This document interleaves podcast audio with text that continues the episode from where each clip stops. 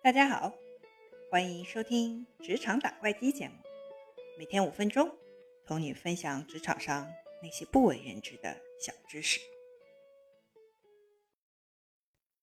大家好，为了庆祝《山河令》的圆满完结，今天我们加更一期。今天我们来谈谈几个经常被人误解或者遗忘的职场小道理。第一个想分享的是事情的成功与否。其实没有你想的那么重要。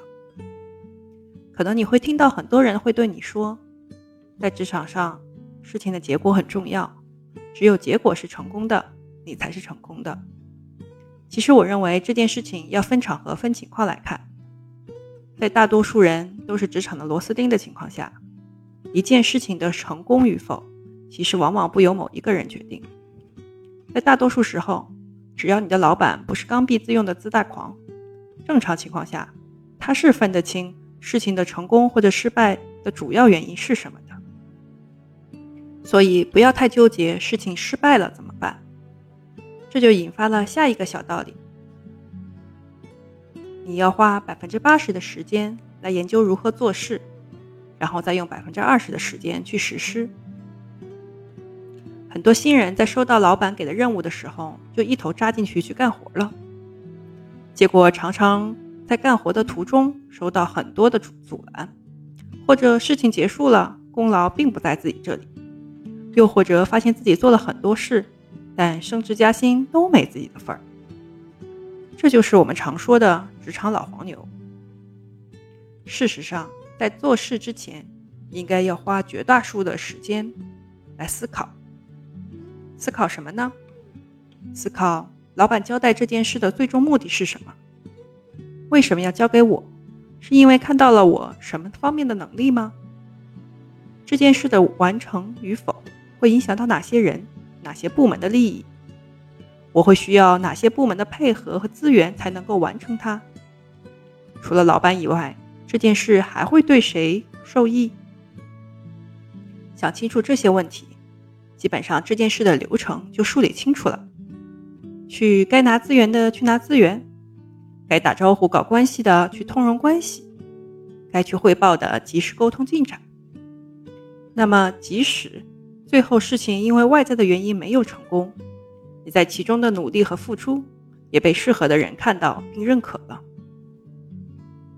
第三个想分享的道理是，沟通的频率重要过沟通的深度。人们常常觉得。工作进展中鸡毛蒜皮的事情，或是细细微的进展，不值得和老板汇报。常常要等到阶段性成果出来一次，才会积攒一起去汇报一次。